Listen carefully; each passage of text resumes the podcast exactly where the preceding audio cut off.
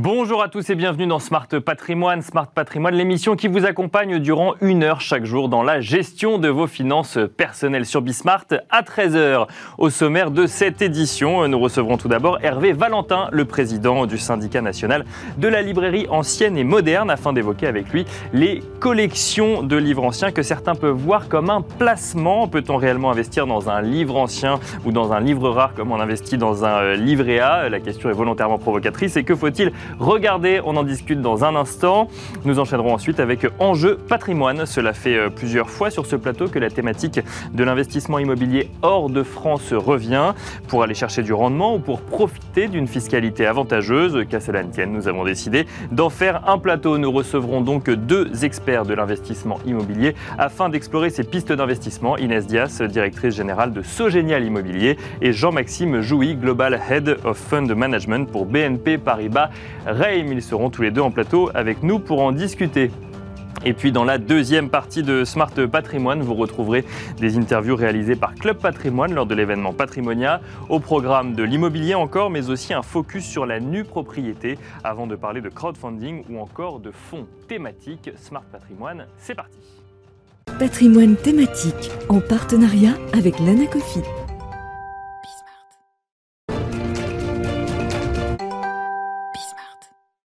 Et c'est parti pour patrimoine euh, thématique, un patrimoine thématique consacré tous les mardis aux investissements plaisir, passion ou alternatifs. Tout dépend comment on veut les appeler. Aujourd'hui, on va parler de livres anciens ou de livres rares. Euh, peut-on euh, d'ailleurs, peut-on parler d'ailleurs d'investissement ou plus de collection, donc d'investisseurs ou de collectionneurs Nous en parlons avec Hervé Valentin, président du syndicat national de la librairie ancienne et moderne. Bonjour Hervé Valentin. Bonjour. Bienvenue sur ce plateau. Bon, on va rentrer tout de suite dans le vif du sujet. Déjà, est-ce qu'on peut parler d'investissement quand on parle de livres anciens ou c'est un terme euh, euh, qui, qui, qui, vous hérisse le poil? C'est un terme, sans, qu'il nous hérisse le poil, mais c'est un terme que nous n'utilisons pas, à vrai dire. Euh, D'accord. parce qu'il n'y a pas vraiment d'investissement à, faire sur le livre ancien. D'accord. C'est avant tout une décision et une collection de mhm. plaisir. je, rebondis sur le terme de collection que vous venez d'utiliser, parce que c'est avant tout cela qui caractérise les, les bibliophiles. D'accord. Comme ça qu'on appelle un, collectionneur de, livres anciens ou de livres rares, que ce soit des galeries, des, des, estampes ou des autographes, ou évidemment des livres.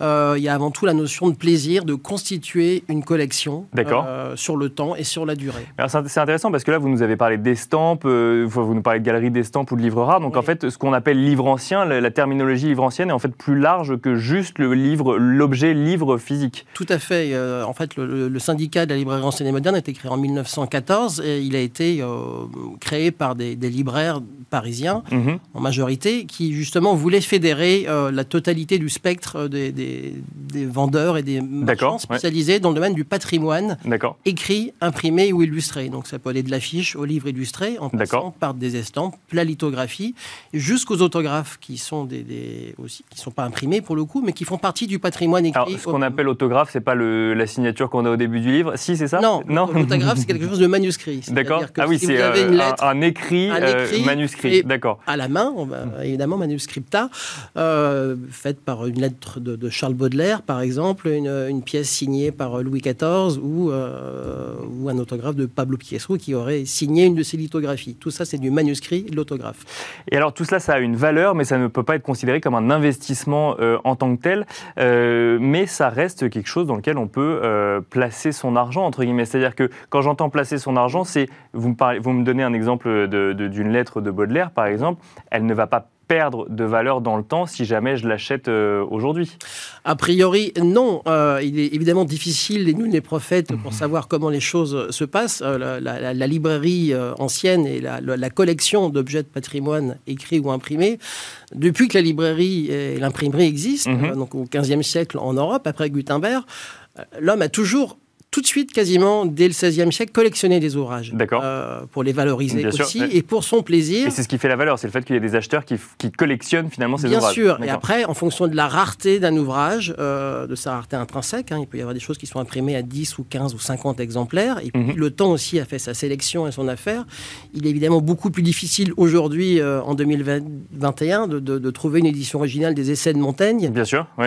Qu'à l'époque. En 1980, quand l'ouvrage a paru, même si le, le, nombre d'exemplaires n'a pas été énorme non plus.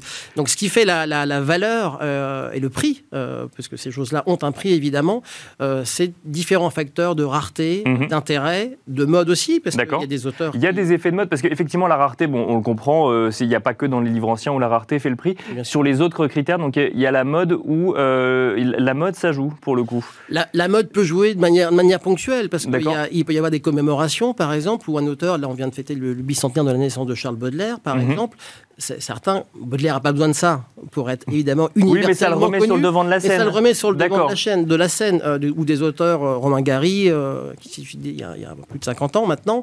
voilà, ce genre d'anniversaire fait l'entrée à l'université, si on se remet à étudier un auteur contemporain, presque comme, comme Romain Gary par exemple. voilà, ça, ça, le remet sur le devant de la scène. Il Et est donc ça considéré... fait monter sa cote, entre guillemets, parce qu'il est étudié à l'université. Et parce qu'il est un peu plus collectionné par les collectionneurs d'éditions originales littéraires, si on est dans le champ de la littérature. Mais euh, dans le même temps, si on parle de science, par exemple, les grands textes scientifiques ont toujours été euh, recherchés, euh, de, Kepler à Copernic, en passant par les premières publications d'Einstein, par exemple, sur la relativité. Tout ça, ce sont des choses qui sont recherchées par des collectionneurs. Et l'offre et la demande, évidemment, fait, fait les prix. Après, il y a aussi le marché des ventes aux enchères qui, qui, bien sûr, une, une cotation à un instant T. Là, on parle de, de, livres qui sont forcément en très très bon état? Oui, parce que comme dans toutes les collections, euh, l'état et la condition, on parle de la condition d'un exemplaire, est primordial. Euh, le livre ancien, à la différence de, beaucoup d'autres euh, objets du, du marché de l'art pour faire, pour faire large bien sûr. Sont, sont des multiples par définition. Bah oui, bien sûr. Il n'y a pas une, il y a une œuvre d'art, mais il y a euh, un, nombre de tirages de livres. Voilà. Picasso n'a fait qu'une toile sur ce sujet ou plusieurs variantes, mais en tout cas des livres, il a, on a pu en faire des multiples par définition. Donc euh, pour un livre ancien du 16e ou du 17e, c'est évidemment aujourd'hui en 2021 qu'on peut comparer comment il est arrivé jusqu'à nous, mhm. par sa reliure, est-ce par quelle main il est passé. Il y a aussi une histoire de la provenance. Euh, de, la provenance, euh, c'est-à-dire des, des, collections qui, euh, par lesquelles le livre est passé, ça peut faire augmenter la cote du livre Bien sûr. Le, le, pédigré, ce qu'on appelle la provenance en, termes de livre ancien, ça a évidemment un facteur très important, au même titre que l'habillage, donc la reliure. Hein, D'accord. D'abord était protégé par une reliure à titre purement euh, de protection ou esthétique. Et puis après, il y a eu des artisans dans ces métiers, comme la marqueterie dans d'autres domaines, qui sont là pour sublimer un petit peu l'objet. Euh, on utilise différents types de matériaux, de cuir. Euh, du marocain, de la basane, etc. et donc là, c'est, si je caricature, c'est comme des éditions spéciales du livre finalement qui du coup euh, viennent rajouter à la rareté du livre en question. Voilà, c'est-à-dire qu'il y a aussi ce qu'on appelle des tirages de, de, de, tirages de tête ou des tirages de luxe qui mhm. sont faits sur des papiers un petit peu différents que l'édition que, que, tout le monde connaît. Euh, et évidemment, il est évident que ces, ces, ces, tirages qui sont numérotés bien souvent, ils peuvent être signés par, par l'auteur, par l'illustrateur. Et ça, la signature, j'imagine que ça fait gagner de la valeur. Bien sûr, une édition originale dédicacée pour revenir à Baudelaire des Fleurs du Mal. Il y en a un exemplaire qui est passé il n'y a pas longtemps. Il a fait un peu plus de 100 000 euros. Euh, D'accord, bah justement, vous, vous, vous, vous, anticipez la, question que je voulais vous poser, qui est toujours très complexe hein, dans ces sujets d'investissement plaisir ou passion, c'est ça coûte combien? Alors on imagine qu'il y a des écarts énormes, mais euh, est-ce qu'il y a une moyenne de prix pour un livre ancien aujourd'hui ou euh, non, c'est-à-dire qu'on peut, on peut se constituer une collection de livres anciens euh, avec un budget euh, de, quelques dizaines ou centaines d'euros. D'accord. C'est-à-dire que nous, par exemple, au salon qu'on organise tous les ans, le salon du livre rare, on a un espace qu'on appelle l'espace découverte, mhm. où euh, les libraires sont invités à proposer au public des ouvrages à moins de 150 euros. D'accord. Et qui sont pour autant des ouvrages anciens, qui peuvent être du 19e, du 18e, et même Mais ça. peu connus, du coup, ou pas forcément peu connus ou d'éditions qui ne sont pas suffisamment rares pour atteindre des cotes complètement euh, stratosphérique, ou même le millier d'euros. Mhm. Euh, donc, euh, le temps ne fait pas forcément la valeur de la chose. Hein. Très souvent, on nous appelle, on dit ah, j'ai retrouvé chez moi, chez moi ou dans le grenier de mes grands-parents un livre bah, on en rêve tous, bah, on en rêve tous. Forcément, c'est forcément rare. Pas du tout. Il peut y avoir des, choses très modernes.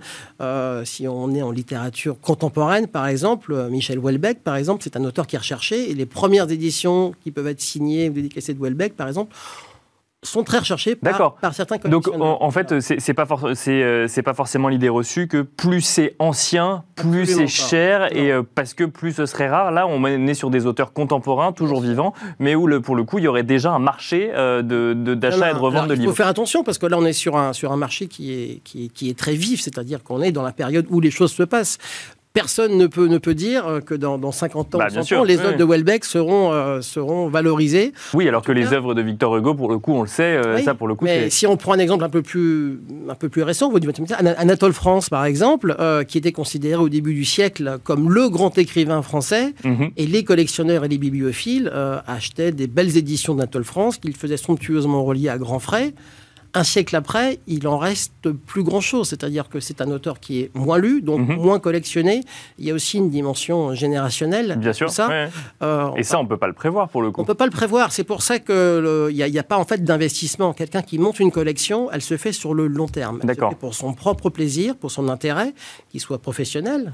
Euh, si on est médecin, par exemple, on s'intéresse à l'histoire de l'anatomie. Bien sûr, On va ouais. rechercher une édition de Vézal, euh, etc. Si, euh, si on est, euh, on s'intéresse à la littérature, on va s'occuper de, de la- période que l'on aime. Ça peut être une thématique, le romantisme, la littérature moderne, le structuralisme, qu'importe. Euh, donc tout ça est- est- se fait sur le long terme et très souvent les collections d'ailleurs, elles s'enrichissent, elles bougent, elles sont vivantes, mais il y a assez peu de transmission du vivant ou alors c'est quelqu'un qui prend la suite. C'est le cas de toutes les bibliothèques. On parle des bibliothèques de châteaux, etc., pour les grandes, grandes collections, mais elles se sont transmises sur des Parce générations et des générations. Ju- Justement, j'allais vous poser une question très euh, investissement pour le coup, c'est quelle liquidité euh, à la revente? Mais alors, ce que vous nous dites, c'est que finalement, quand on investit, enfin, quand on achète un livre, Ouais. quand on euh, constitue sa collection, il faut pas forcément penser revendre du tout. Non, non. On peut avoir besoin ou envie de revendre pour, pour des tas de raisons. Soit le premier, le, plus, le cas le plus courant, c'est simplement pour améliorer son exemplaire. D'accord ouais. C'est-à-dire qu'on trouve mieux si on a l'édition originale des Misérables, par exemple. On revend le celui qu'on a dans sa collection. Voilà, on trouve mieux parce qu'il est dédicacé ou il est dans une meilleure condition, dans une plus jolie reliure qui, qui plaît davantage. Donc euh, on peut éventuellement soit garder les deux, soit euh, améliorer son exemplaire. Donc on peut, on peut revendre le précédent. D'accord. Il n'y a, y a pas de règle. Euh, a priori, euh, on va dire que les, les grands auteurs, mais qu'est-ce que- qu'est-ce qu'un grand auteur? C'est quand même très difficile à Oui, ça définir. reste très subjectif, effectivement. très subjectif Oui. parce que le- le- les modes, les temps, etc. font que, que- bon voilà, il y a des. Après, il est évident que si on cherche un discours de la méthode de Descartes ou euh, les fables de La Fontaine en édition originale, ces choses-là, sur la durée, si on regarde euh, sur le seul prisme de la valeur des choses, ce sont pas des choses euh, qui, qui perdent de l'argent. Oui, c'est ce qu'on appelle un investissement. Je sais qu'il ne faut pas dire investissement, mais bon, c'est c'est quelque chose de sûr en tout cas. Voilà, c'est quelque chose de, en fait, de patrimonial dans les, dans les deux sens du terme, à, à savoir un patrimoine euh, bien concret, mais intellectuel, qu'on transmet, Mhm. de transmission de savoir, et aussi un patrimoine que l'on peut, que l'on peut constituer. Mais, mais en, en aucun cas, la première démarche, elle sera faite sur l'aspect financier, en tout cas pour l'immense majorité des, des collectionneurs et des bibliophiles. Merci beaucoup Hervé euh, Valentin. Je rappelle que vous êtes prési- président du syndicat euh, national de la librairie ancienne euh, et moderne. Bah, le salon du livre rare s'est tenu il y a quelques, il y a quelques semaines fait. maintenant. Donc bah, rendez-vous l'année prochaine pour le coup. Vous viendrez nous... au Grand Palais éphémère. Exactement. Vous viendrez Merci nous en parler. Merci à vous et on se retrouve nous tout de suite dans Enjeu patrimoine.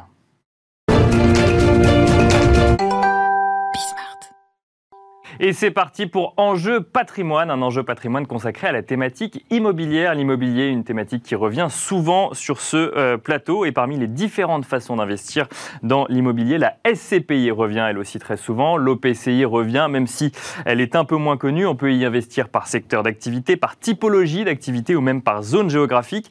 Et c'est la contrainte que nous nous sommes fixés aujourd'hui. Comment investir en pierre-papier hors de France euh, et généralement en Europe? Euh, Certains d'entre vous se souviendront que l'Allemagne euh, est un sujet qui revient souvent euh, dans les discussions dès que l'on parle de sortir de France. Mais on va essayer euh, d'élargir la discussion un peu au-delà de juste nos voisins avec Inès Dias, euh, directrice générale de Sogénial Immobilier. Bonjour Inès Dias. Bonjour.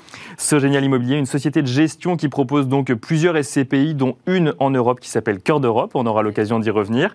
Et euh, on va en discuter également avec Jean-Maxime Jouy, euh, Global Head of Fund Management, management pardon, pour BNP Paribas Reim. Bonjour Jean-Maxime Jouy. Bonjour. Bienvenue euh, sur ce plateau. Alors euh, BNP Paribas Reim qui propose de nombreuses SCPI, euh, donc investies en France, mais aussi euh, en Europe, euh, que ce soit via des SCPI, mais aussi via des OPCI. Vous pourrez peut-être nous redéfinir ce que c'est pour ceux qui ne connaissent pas, parce que c'est un peu moins connu euh, de nos téléspectateurs. Alors, la question de l'investissement en SCPI ou OPCI hors de France ou en Europe est d'actualité, on le sent. Alors c'est une tendance qui sem- semble se développer fortement. Est-ce que ça fait quelques mois ou quelques années Euh, Vous allez nous le dire? Déjà, euh, première question, Inès Dias. Avant de comprendre la tendance, pourquoi est-ce qu'aujourd'hui euh, on va chercher des investissements immobiliers, hors de France? La première raison la plus, la plus évidente, c'est d'abord de diversifier géographiquement son patrimoine. D'accord.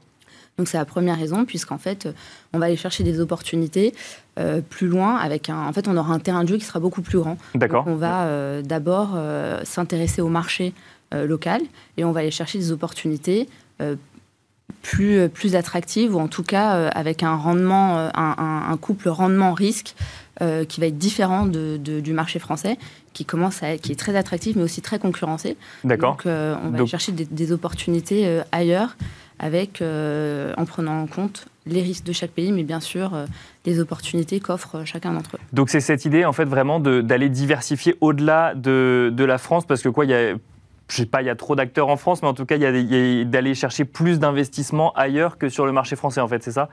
De faire grossir les portefeuilles, en fait. Alors, c'est pas faire grossir les portefeuilles, c'est de se dire, euh, alors déjà, euh, on, investit d'abord en Ile-de-France, ensuite, on aller chercher des opportunités avec des rendements un peu plus importants en région, mhm. et puis en fait, ensuite, on va aller euh, chercher des stratégies immobilières qui sont différentes par pays. D'accord. Alors, je, ne pense pas qu'on va rentrer directement dans le détail par pays, mais par exemple, il y a des spécificités qui sont inhérentes à chaque pays.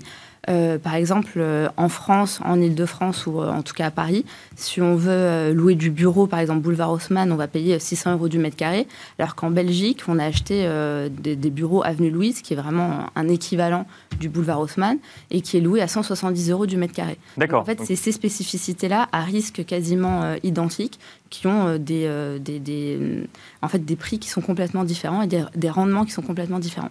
Alors, ça pose effectivement la question de la maturité, peut-être potentiellement des différents marchés euh, européens. Juste avant, Jean-Maxime euh, Jouy, peut-être je parlais de tendance en, tout début euh, d'émission. Vous constatez, vous, que c'est quelque chose qui se développe de plus en plus, le fait d'aller investir hors de France, en SCPI ou en OPCI Oui, tout à fait. quand on regarde les chiffres, aujourd'hui, vous avez à peu près 35 SCPI qui investissent hors de France. Et SCPI françaises, du coup, c'est ça SCPI françaises, donc à destination d'épargnants français, mhm. mais qui déploient les capitaux collectés sur d'autres géographies.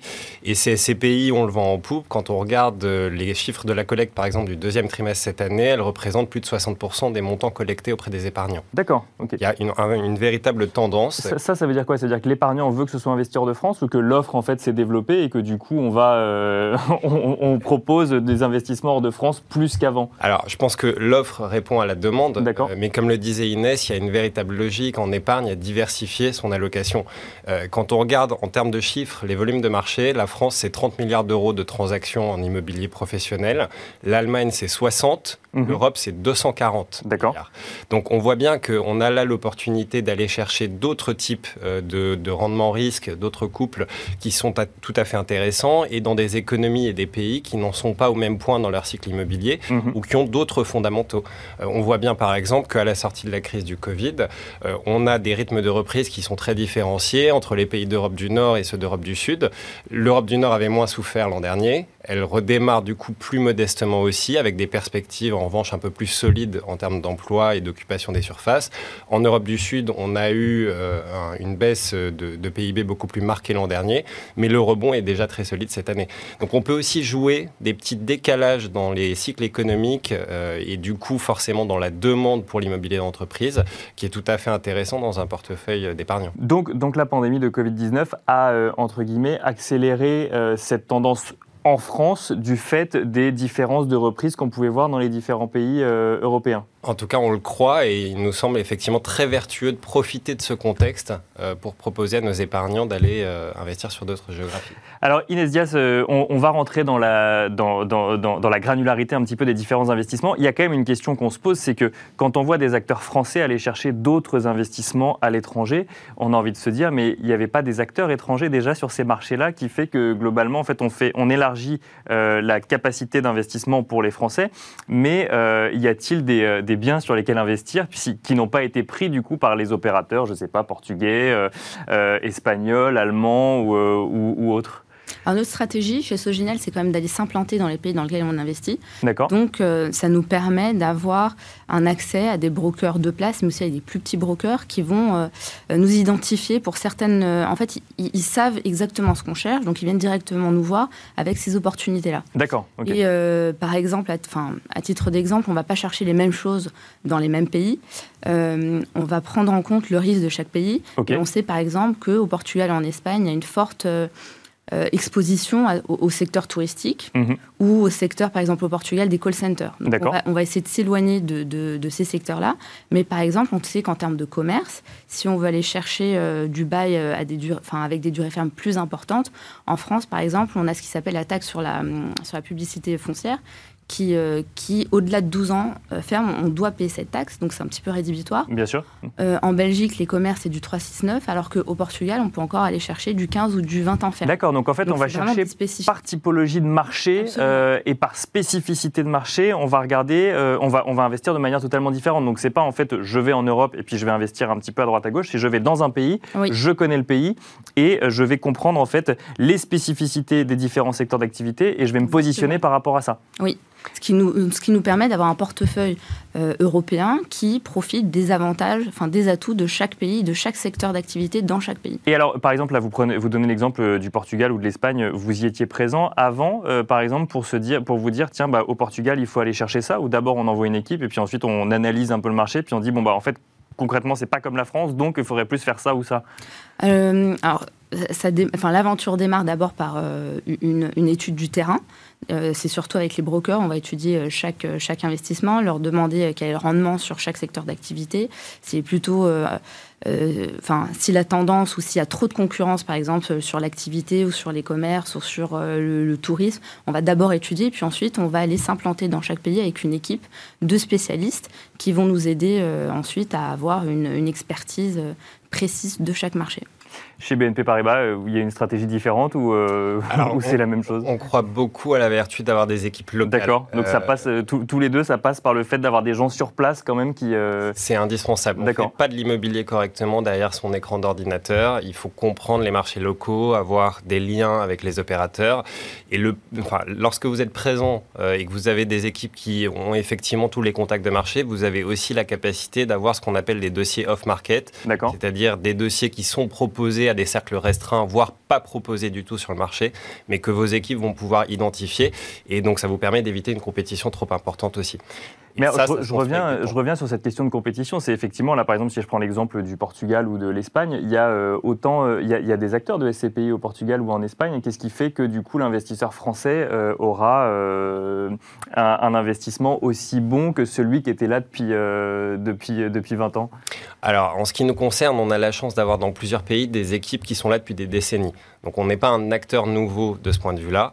Euh, l'autre élément, c'est qu'en fonction des pays, vous avez des marchés d'épargne qui sont plus ou moins comparables. D'accord. Euh, il n'y a pas d'équivalent aujourd'hui, par exemple, des SCPI en Italie ou en Espagne. Ok. Donc ça ne veut pas ça veut dire, que c'est un produit qui est très français, même si on peut le faire à l'étranger, qui est très. Euh, c'est un produit qui juridiquement est un produit français. Vous allez trouver des supports de placement immobilier dans d'autres juridictions, mais globalement, on a la chance en France d'avoir un marché de l'épargne immobilière qui est extrêmement développé et ça depuis les années 50. Ok. Donc c'est moins le cas dans d'autres pays européens, du coup. Tout à fait. Euh, ça ne veut pas dire qu'il n'y a pas d'acteurs institutionnels qui investissent sur leurs marchés locaux, mais néanmoins, il y a de la place. Et encore une fois, lorsque vous avez des implantations de longue date avec des équipes qui connaissent en profondeur les marchés locaux, euh, on a la chance en plus d'être euh, soutenu par une belle marque. Vous avez toute la capacité pour trouver des opérations intéressantes. Je, retournerai la question aussi. C'est, on se pose cette question en France parce que c'est un, un pays dans lequel on a l'habitude d'investir depuis des décennies, tous autant qu'on est. En revanche, les fonds allemands à destination donc des particuliers allemands investissent en France euh, et plus largement en Europe depuis des années aussi. Mhm. Donc euh, on est simplement là en train de faire ce que nos collègues allemands ont fait avant nous euh, il y a déjà quelques décennies. Alors Inès Diaz, vous nous avez cité trois pays, Portugal, Espagne, Belgique. Jean-Maxime Jouy, vous, votre exposition européenne, c'est... On complète avec l'Allemagne, le Benelux. ah, donc l'Allemagne revient, effectivement. forcément, c'est le premier marché d'investissement en Europe, hein, donc on peut pas je pense, euh, faire fi d'une exposition allemande. juste pour vous donner une idée de ce que ça représente le, marché allemand, on a parlé tout à l'heure des volumes. Euh, un petit chiffre intéressant en France, il y a seulement 6 villes qui dépassent 300 000 habitants. Et donc, mhm. pour ce qui concerne l'immobilier de bureau, sont considérés comme des lieux d'investissement plausibles. Euh, en Allemagne, on est à 20 villes. Donc vous voyez bien qu'on est sur une économie qui est beaucoup plus multipolaire. Vous avez des zones qui sont dédiées à certains secteurs d'activité. Et là encore, vous allez pouvoir jouer une diversification au sein des secteurs d'activité dans cette économie allemande. Donc ça, c'est un élément très important dans, notre choix. Il y a aussi cette logique de déploiement sectoriel. Euh, par exemple, quand on travaille sur l'immobilier de logistique, on va s'intéresser notamment à ce qu'on appelle la dorsale logistique en Europe. D'accord, donc en fait, vous allez prendre un secteur d'activité et vous allez le, suivre finalement dans les différents pays. Oui, vous pouvez déployer, donc suivant cette zone géographique qui a un sens particulier pour desservir les marchandises partout, dans, partout en Europe. Vous pouvez aussi suivre des opérateurs d'un pays à un autre. Euh, un bon exemple de ça, c'est l'immobilier de santé. On a la chance d'avoir des opérateurs en santé privée en France qui sont très, euh, très forts, leaders sur le marché, et qui se sont déployés ces dernières années dans d'autres pays européens, par exemple encore en Allemagne. Euh, et donc, accompagner ces opérateurs français avec lesquels nous avons déjà pu investir sur notre territoire national dans d'autres géographies est aussi un bon moyen d'accéder à des opérations de qualité. Inès Dias, je, reviens sur les exemples que vous nous avez donnés, Espagne, Portugal, Belgique. Pourquoi ces choix-là chez Sogénial eh bien, on a commencé à, investir via d'abord à des fonds professionnels. Et ensuite, on a, on a ouvert cette expertise-là au grand public via notre SCPI. Et en fait, c'était des, des, pays tout simplement qu'on connaissait déjà, dans lesquels on avait déjà investi. Et dans lesquels on avait une équipe euh, locale qui euh, soutenait déjà l'investissement et l'invest management, mais qui nous aidait aussi à avoir euh, une équipe qui nous aiderait à faire une gestion dynamique de nos actifs. Donc, euh, Donc, on en revient sur cet ancrage local finalement et cette capacité à, comprendre euh, le marché qui va dicter du coup quel ou quel pays. Alors pas que, mais euh, j'imagine que ça pèse lourd dans, dans, la balance. Avant de parler potentiellement de fiscalité, si on a le temps, vous nous avez tous les deux mentionné le couple rendement-risque qui évolue du coup quand on, va, quand on va hors de France. Ça veut dire quoi? Ça veut dire qu'on peut espérer des rendements plus élevés, avec plus de risques aussi, mais des rendements plus élevés quand on, quand on sort de France aujourd'hui, Inès Dias? Alors, euh, oui, clairement. D'accord, ok. Il y, a moins de concurrence, en tout cas. En fait, à, euh, rendement risque, euh, et qui, en fait, il faut prendre en compte le risque de chaque pays, bien, entendu. Mais ensuite, on va aller amoindrir le risque du pays avec des secteurs d'activité qui sont très porteurs dans ce pays-là. D'accord. par exemple. Donc, pas de tourisme au Portugal, par exemple, pour le moment. Par exemple, en, tout cas. en Espagne, par exemple, on va aller sur la grande distribution. Donc, même si l'économie est plus risquée en Espagne qu'en France, il est, le, enfin, le risque est clairement amoindri lorsqu'on va avoir une signature d'un, d'un Mercadona qui euh, clairement est un acteur euh, très très euh, solide en Espagne. D'accord, donc les gros acteurs du marché potentiellement, on va quand même chercher, mais donc du coup on a un rendement qui est plus élevé même si... Exactement. D'accord, même si on a réussi à réduire le risque. Absolument. Bon alors on, rappelle quand même que le couple rendement-risque marche tout le temps, hein, mais donc quand il y a du, des promesses de rendement, il y a généralement un risque qui est associé, mais donc en fait on sort aussi parce qu'on va chercher des rendements qu'on n'arrive plus à avoir en France pourquoi? Parce qu'il y a trop d'acteurs en France Parce que c'est le marché est plus mature, entre guillemets? Exactement. C'est exactement pour ces raisons-là. Ma titre d'exemple, c'est pareil. Euh, en ce moment, il y a une, forte attractivité vers la logistique. Mhm. En fait, cette année, en France, le taux de rendement de la logistique prime est a, atteint. Euh, pardon est descendu en dessous de la barre des 3%. D'accord. Alors qu'en Belgique, le taux prime est à 4,25. D'accord. Donc en fait, le, c'est pareil, le, marché belge, alors parfois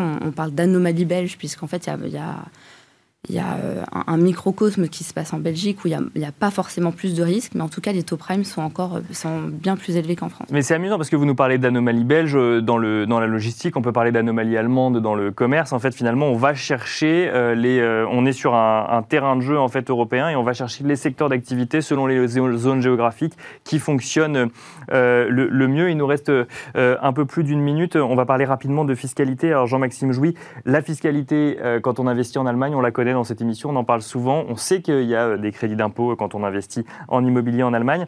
Est-ce que c'est le cas dans d'autres pays européens ou c'est une spécificité franco-allemande? Non, c'est le cas dans d'autres pays européens. Vous avez en fait euh, en général deux mécanismes qui peuvent s'appliquer, soit le crédit d'impôt, donc ce qui est le cas pour l'Allemagne, euh, soit la réduction d'impôt. Mais globalement, sur la plupart des géographies, on arrive à obtenir des effets euh, fiscaux qui sont relativement favorables aux porteurs. très clairement, pour autant, je pense que vous l'avez entendu depuis tout à l'heure, notre logique, c'est avant tout une logique d'exposition aux meilleurs secteurs et à des couples rendement risque et des cycles économiques qui sont un petit peu différenciés.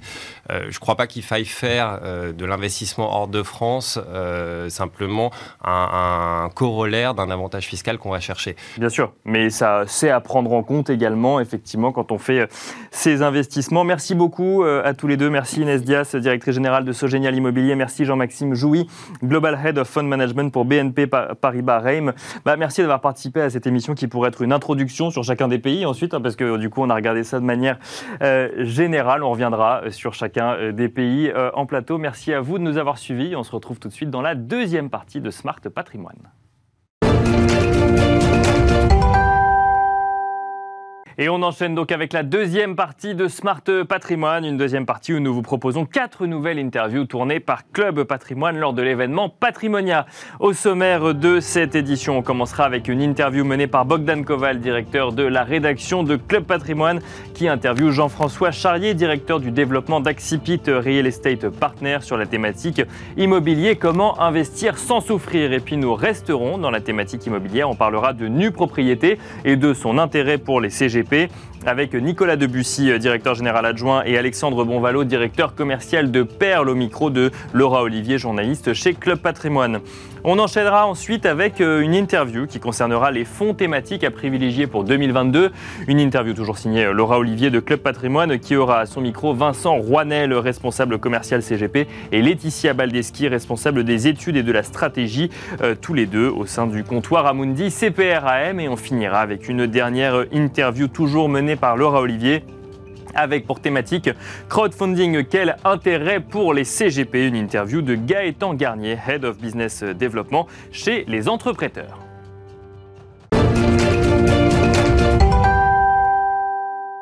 Immobilier, comment investir sans souffrir? C'est la question que pose Bogdan Koval, directeur de la rédaction de Club Patrimoine, à Jean-François Charrier, directeur du développement d'Axipit Real Estate Partner.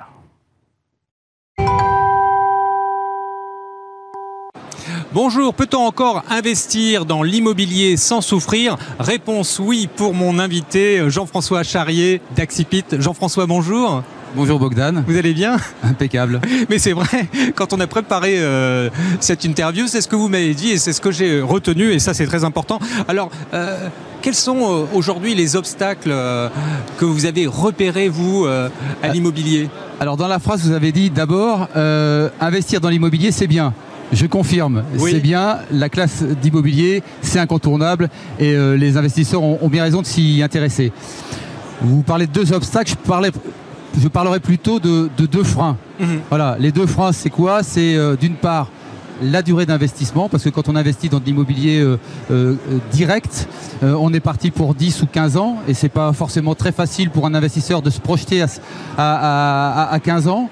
Euh, les, crises sanitaires, les crises euh, euh, financières, les mhm. accidents de la vie font qu'aujourd'hui, on est plutôt sur des périodes plus courtes. D'accord. Voilà, ça c'est la première chose. La deuxième chose, évidemment, c'est la fiscalité, parce que quand on investit sur de l'immobilier classique, d'accord, vous avez l'impôt sur les revenus, l'impôt sur les plus-values, l'IFI, et donc, au bout du compte, vous vous retrouvez avec un rendement qui est sensiblement élagué, si je puis dire. Alors, comment est-ce que vous avez fait pour contourner ces deux obstacles ou ces deux freins? Alors on, passe par des structures un petit peu différentes, notamment des FBS, fonds professionnels spécialisés, qui nous permettent d'investir sur du non-coté d'une part et d'utiliser des gestions un petit peu différenciantes. Par exemple, nous investissons dans des sociétés commerciales euh, de promotion ou de marchand de biens, ce qui nous permet d'avoir une fiscalité beaucoup plus légère. Et puis d'autre part, comme nous sommes sur du value sur de la recherche de valeur, mhm. de l'immobilier résidentiel, on fait des opérations qui durent entre 24 et 36 mois, ce qui nous permet de sortir les fonds au bout de 5 ans. Donc on gagne en fiscalité et on gagne en, durée.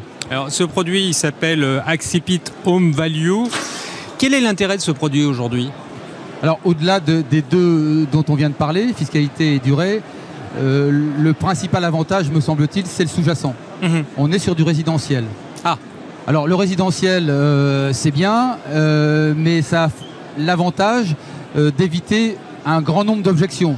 On sait très bien qu'aujourd'hui, les investisseurs, le bureau, ils se posent des questions, euh, le télétravail par exemple, le commerce, ils se posent des questions, le e-commerce.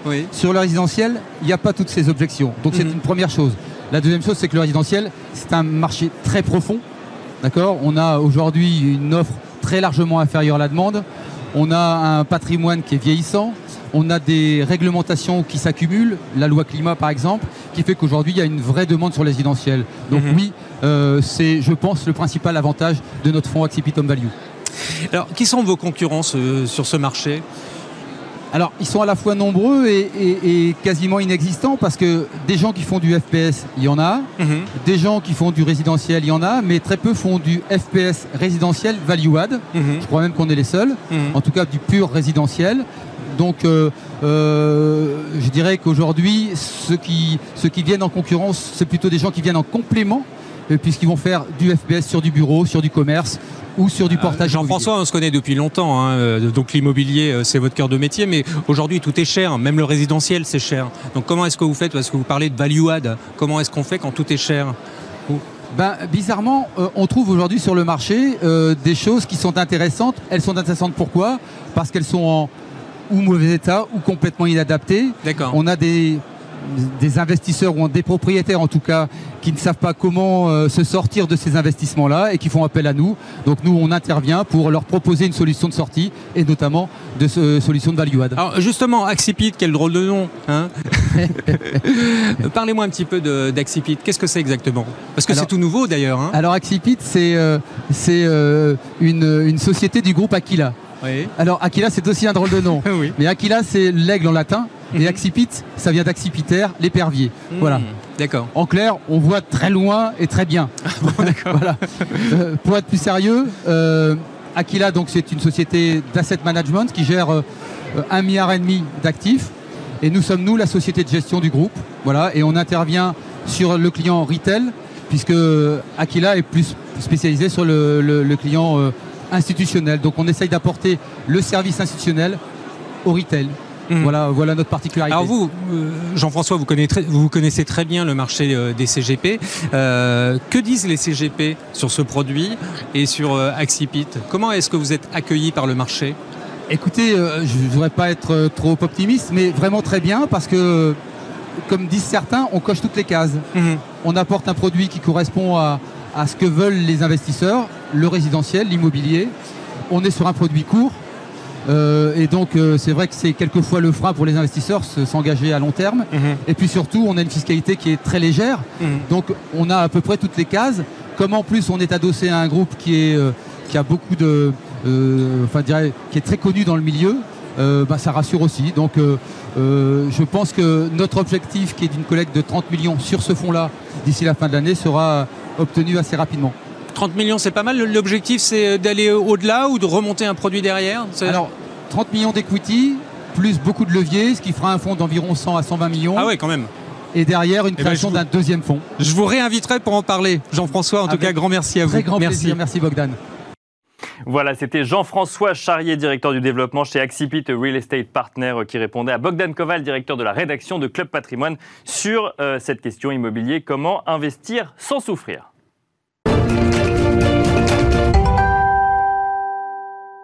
Nue propriété, quel intérêt pour les CGP C'est la question posée par euh, Laura Olivier, journaliste chez Club Patrimoine, à Nicolas Debussy et Alexandre Bonvalo de la société Perle.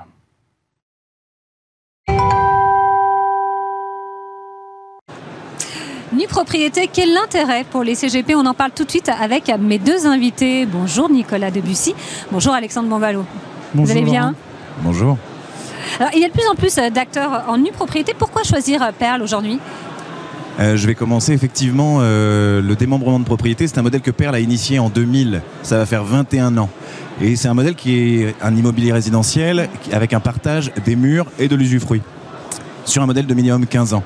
Aujourd'hui, 21 ans plus tard, on est force de débouclage mhm. et voilà pourquoi on, on pourrait choisir Perle mais c'est également 9500 logements qui ont été délivrés sur ce modèle depuis sa création, sur 177 communes. Je vais m'arrêter là sur, euh, sur les chiffres. Oui, parce que euh, vous êtes le seul acteur euh, français à avoir déjà débouclé des opérations. Qu'est-ce que cela donne en, pratique? Ça, c'est peut-être une première chose. Et surtout, que font les, les nus propriétaires au bout de la période légale? Comme le disait Alexandre, en effet, Perle a 21 ans. Donc aujourd'hui, on hmm. a accompli des cycles entiers de convention de démembrement. Et du coup, on a opéré aujourd'hui 7 débouclages qui représentent 188 logements. avec des, vraies satisfactions pour les nus propriétaires, mais aussi pour les usufruitiers. Mhm. donc c'est une vraie satisfaction, encore une fois. Aujourd'hui, on travaille aussi au débouclage encore de 1500 logements pour les cinq années à venir. Aujourd'hui, on constate, en tout cas sur nos premiers retours, même si ces pourcentages vont évoluer, que la moitié des clients mettent en vente leur logement et donc réalisent des plus-values intéressantes.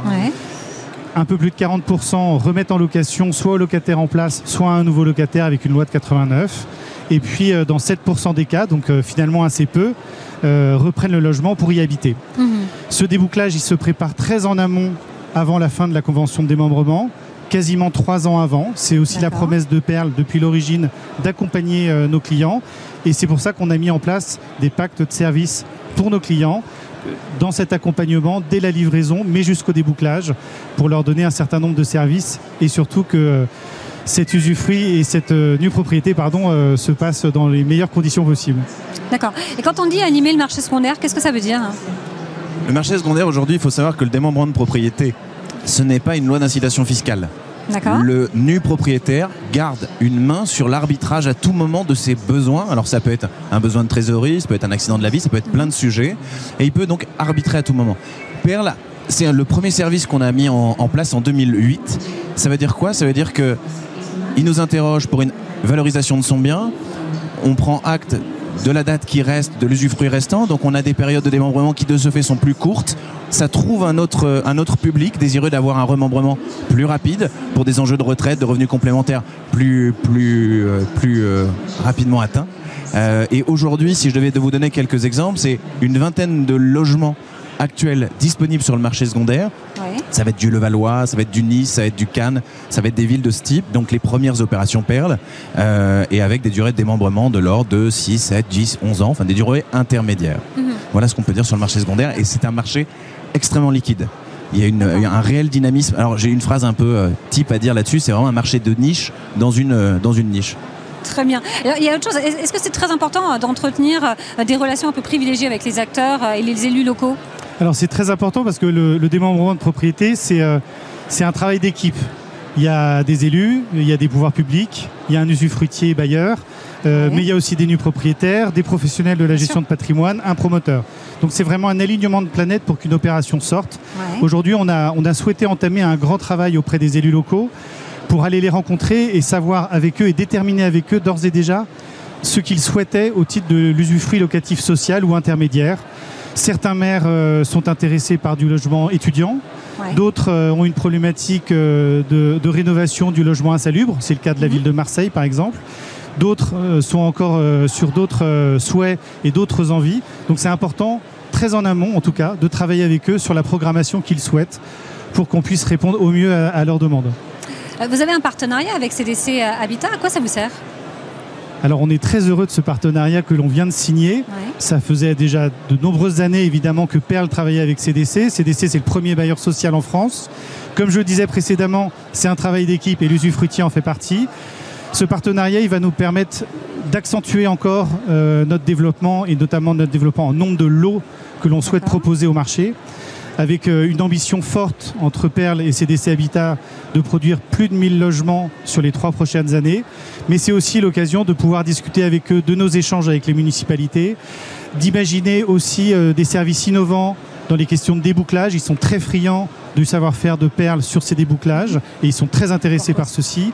Euh, ça peut être aussi l'occasion de, de, discuter d'opportunités de leur côté comme d'une autre.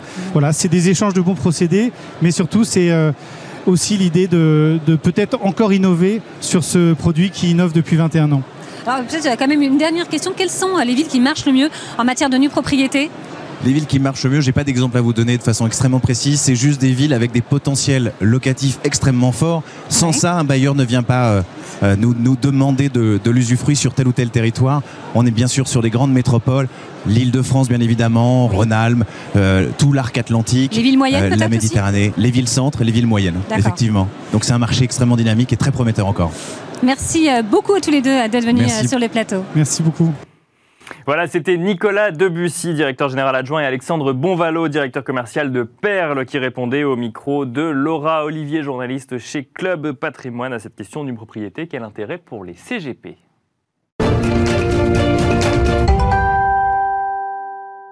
On enchaîne avec une interview toujours menée par Laura Olivier, journaliste chez Club Patrimoine, qui demande, qui demande à Vincent Rouanel et Laetitia Baldeschi, euh, tous les deux du comptoir Amundi CPRAM, quels fonds thématiques privilégiés pour 2022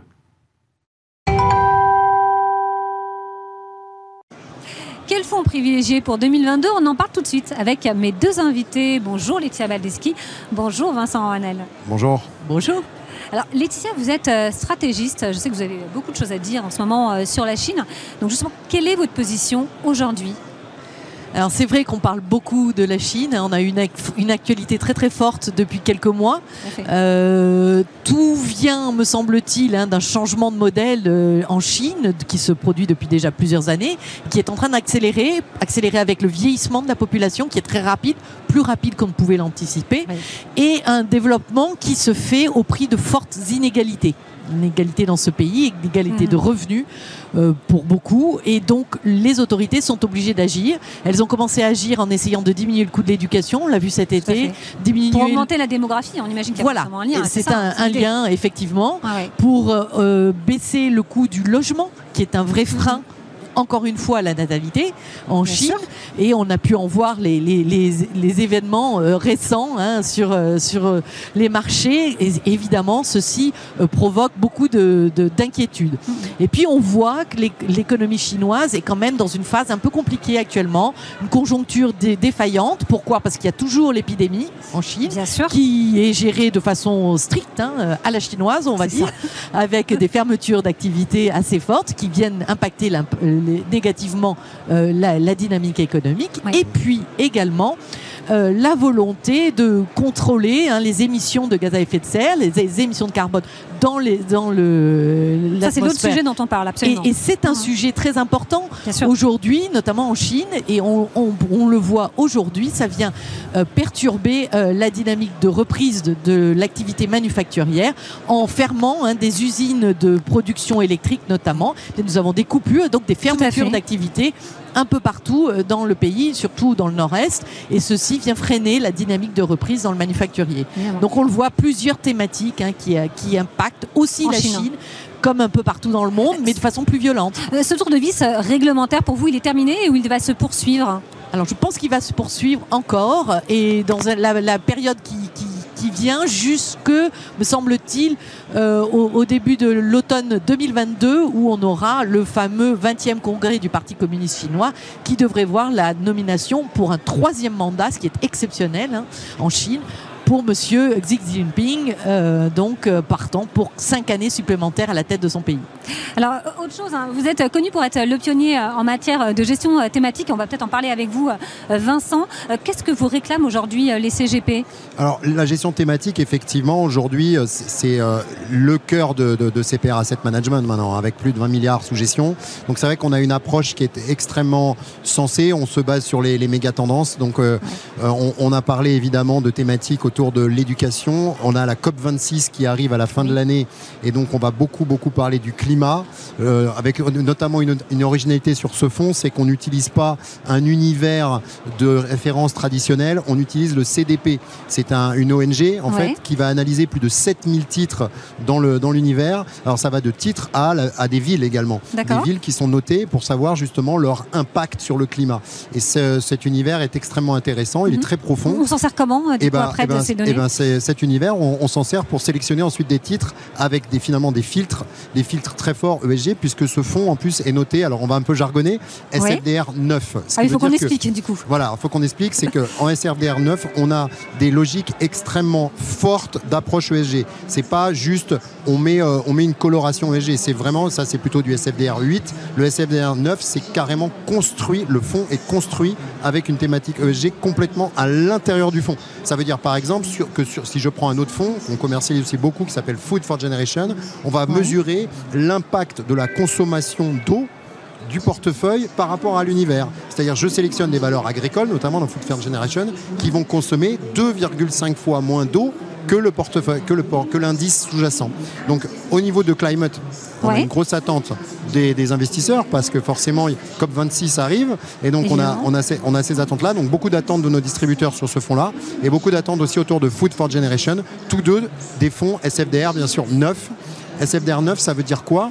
Ça veut dire que dans peu de temps, dans un an, dans deux ans, on va devoir fournir de nouveaux KPI, hein, c'est un terme anglais, et qui va Qui veut dire du coup? Bah, C'est Keep, qui, euh, qui euh, Professional Indicators. Enfin, grosso modo, ça veut dire quoi? Ça veut dire que dans le portefeuille, je, j'investis 1000 euros. Ça va avoir quel impact sur tel ou tel ou tel euh, D'accord, c'est quelque chose de très précis. Hein. C'est quelque chose d'extrêmement précis. Et il y a beaucoup, beaucoup d'investisseurs qui vont se reconnaître là-dedans. Si je prends par exemple nos rapports d'impact aujourd'hui qui s'inspirent de, ça, sur le fonds par exemple éducation, bah, on va dire voilà, euh, aujourd'hui, pour 1000 euros investis dans le fonds, combien on va former d'étudiants de leur plus jeune enfance, leur plus tendre enfance, 6 ans, jusqu'à. On va donner des chiffres vraiment, encore une fois, précis. Voilà, on est capable de fournir des chiffres extrêmement précis dans les rapports d'impact. Et ça, c'était le dernier thème qu'on voulait peut-être euh, mentionner, c'est que nous, on est sur des, logiques d'impact, que ce soit sur climate, sur food ou sur euh, le troisième fonds dont j'ai parlé, éducation, qui mesure spécifiquement euh, l'impact du fonds en fait, on est, on est passé d'un monde, si vous voulez, d'un monde de, euh, en, une, euh, enfin, en deux, euh, deux inconnus, c'est-à-dire la performance et, et, le risque, à un monde en trois X, Y, Z, c'est-à-dire performance, risque, mais également impact sociétal. ça, c'est plus dur à mesurer. Et, impact sociétal, ça, c'est pour ça que ce rapport d'impact, voilà. Et ce rapport d'impact, il est très important et, et on s'attache à fournir des rapports d'impact à nos investisseurs. Merci beaucoup à tous les deux d'être venus sur le plateau. Merci. Voilà, c'était Vincent euh, Roynel et euh, Laetitia Baldeschi du comptoir Amundi CPRAM au micro de Laura Olivier, journaliste chez Club Patrimoine. Crowdfunding, quel intérêt pour les CGP C'est la question qui est posée toujours par Laura Olivier, journaliste chez Club Patrimoine, à Gaëtan Garnier, euh, Head of Business Development chez les entrepreneurs.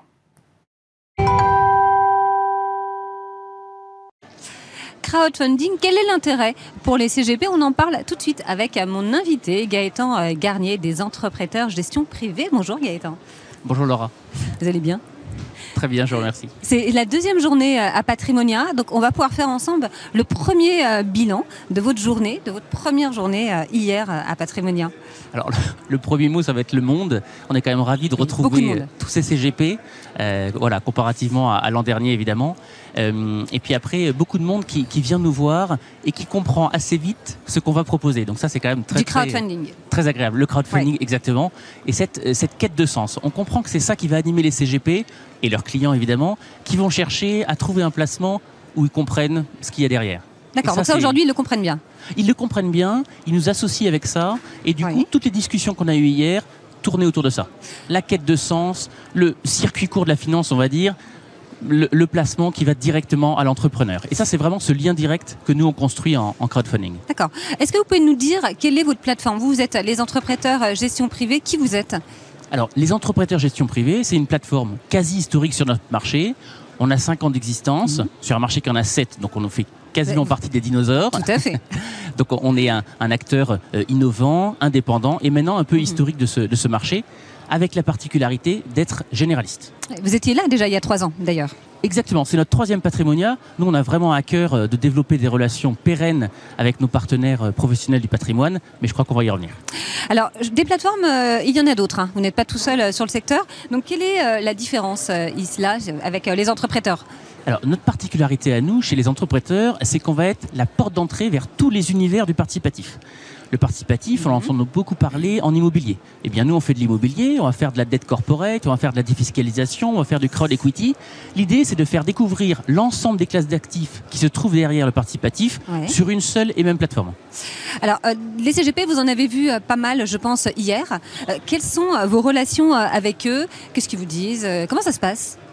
ça se passe déjà très bien. Ce qui est très plaisant, c'est de commencer à voir nos partenaires qui viennent nous voir, et puis des nouveaux qu'on essaye de d'éclairer euh, sur ce nouveau, cette nouvelle euh, classe d'actifs. Donc les relations sont évidemment euh, bonnes, et cette année est toute particulière parce qu'on fête les un an de ce qu'on appelle le contrat de place, qui permet d'établir des relations partenariales entre nous, CIP, et eux, CIF. Et donc on a maintenant un cadre avec un modèle économique et des commissions à la clé, et ça rend les choses beaucoup plus simples dans la proposition de cette nouvelle classe d'actifs. Alors, euh, vous avez euh, beaucoup de, produits, beaucoup de solutions, je pense. Hein. Quelles sont celles aujourd'hui qui sont euh, les plus publicitées, justement, par les conseillers en gestion de patrimoine? Alors, c'est vrai que j'ai fait une petite liste à la prévère de tout ce qu'on sait faire, mais il y a quand même deux thèmes particuliers qui retiennent l'attention de nos partenaires. Qui leur plaisent, oui. Donc, il y en a un, c'est la dette privée sécurisée. D'accord. Avec un sous-jacent immobilier ou un sous-jacent corporate, des stocks, des créances, des commandes de PME. Donc là, on est vraiment économie locale. Mhm. il y a un autre, une autre thématique qui est la défiscalisation. On propose une solution en Gérardin agricole focalisée sur la Guyane euh, pour les exploitants euh, de la communauté Mong. On peut rappeler ce qu'est le Girardin ou pas? Le Girardin, oui, c'est une solution de défiscalisation qui, plaît assez parce que c'est une défiscalisation à N plus 1. Mm. On fait son investissement et l'année d'après, on a son crédit d'impôt. Donc ça, ça marche très, très, très, très fort. Et derrière, on a cette histoire, nous, euh, de la Guyane, de l'autonomie alimentaire de la région, de la communauté Mong qui vient du Laos. Et on a une vraie histoire à raconter. Et donc ça fait vraiment le fil rouge par rapport à cette quête de sens qu'ont les euh, épargnants pour trouver euh, du sens à leur placement. Alors aujourd'hui, euh, c'est votre deuxième journée. Vous avez des rendez-vous avec des, CGP aujourd'hui? Qu'est-ce que vous allez faire? Qu'est-ce qui ira de différent avec euh, hier aujourd'hui? Ben, On va essayer de, les, de, les, réveiller parce qu'on a l'impression que la soirée était très longue pour tout le monde. Oui, on a une longue soirée, toujours. Ça va être un objectif. Euh, et continuer à, nouer des, relations. On voit déjà que le, stand est, plein à l'ouverture. Donc il y a une, vraie, une vraie demande. Les formations se poursuivent. Et pour nous, le J2, c'est aussi un J1. Donc on continue sur la même lancée. Sur la même, sur la même lancée. Qu'est-ce que vous avez prévu pour, pour la fin de l'année? Alors, pour la fin de l'année, nous, on va avoir une grosse période autour du Girardin, parce qu'on est en, plein pic euh, sur les sujets de défiscalisation. C'est la saison, exactement. Et puis après, continuer à diversifier, à proposer des choses très différentes en dette corporate, en dette immobilière. Et voilà, continuer à trouver euh, des, beaux projets à présenter à nos partenaires euh, professionnels du patrimoine pour continuer à diversifier avec cette classe d'actifs qui est le crowdfunding. Vous pouvez nous en parler déjà ou pas? C'est un peu tôt. Il y a plein de collectes en cours. Le, le, particularisme, on va dire, du crowdfunding, c'est que les dossiers viennent très vite. Il faut les financer très vite pour que l'opérateur ne perde pas l'opportunité. Et donc, du coup, vous parlez maintenant des dossiers qui vont arriver, c'est encore un peu tôt. C'est un petit peu tôt. Mais il y a plein de choses dans les tuyaux et tout à fait diversifié. D'accord. En termes de chiffres, il y en a quelques-uns que vous pourriez citer ou que vous pourriez nous donner qui sont importants pour vous euh, En termes de dossiers, vous voulez dire? De chiffres. Non, non, je parlais de chiffres. Est-ce qu'il y a des chiffres clés déjà Alors, il y a un chiffre clé pour nous. C'est que euh, on a fait euh, sur les huit premiers mois de l'année le double des volumes collectés sur l'année passée. D'accord, donc, ça c'est une un, info, hein. un, vrai, un vrai effet d'accélération. Et ça, c'est en grande partie dû à nos partenaires professionnels du patrimoine. Parce que plus de 50% des montants collectés se font avec les clients des CGP du coup, pour nous, ce sont des relations extrêmement importantes qu'on va avoir à cœur de continuer à, développer. Et ça, c'est les chiffres marquants pour euh, Patrimonia. Vous allez retrouver euh, les CGP euh, sur votre stand. Donc hier, ça s'est très bien passé. C'est vrai qu'il y avait beaucoup de monde. Je sais que beaucoup de gens encore sont attendus aujourd'hui. Merci beaucoup, en tout cas, d'être passé par notre plateau. Merci Gaëtan. À très Merci pour votre accueil. À très bientôt. Au voilà, c'était Gaëtan Garnier des Entrepreneurs. Euh, c'est la fin de cette émission Smart euh, Patrimoine. On remercie Amanda au son, Elisa et Ulysse à la réalisation, euh, Pauline à la préparation, à son aide à la préparation de cette émission et comme en régie. Demain, on se retrouve pour un nouveau numéro de Smart Patrimoine où on fera un focus sur la protection de son patrimoine numérique, mais aussi sur les crypto-monnaies, comme tous les mercredis, avec une émission portée sur un plan épargne Bitcoin. On vous en dira plus demain et vous aurez également la possibilité de découvrir quatre nouvelles interviews tournées par Club Patrimoine à Patrimonia. Je vous dis à demain.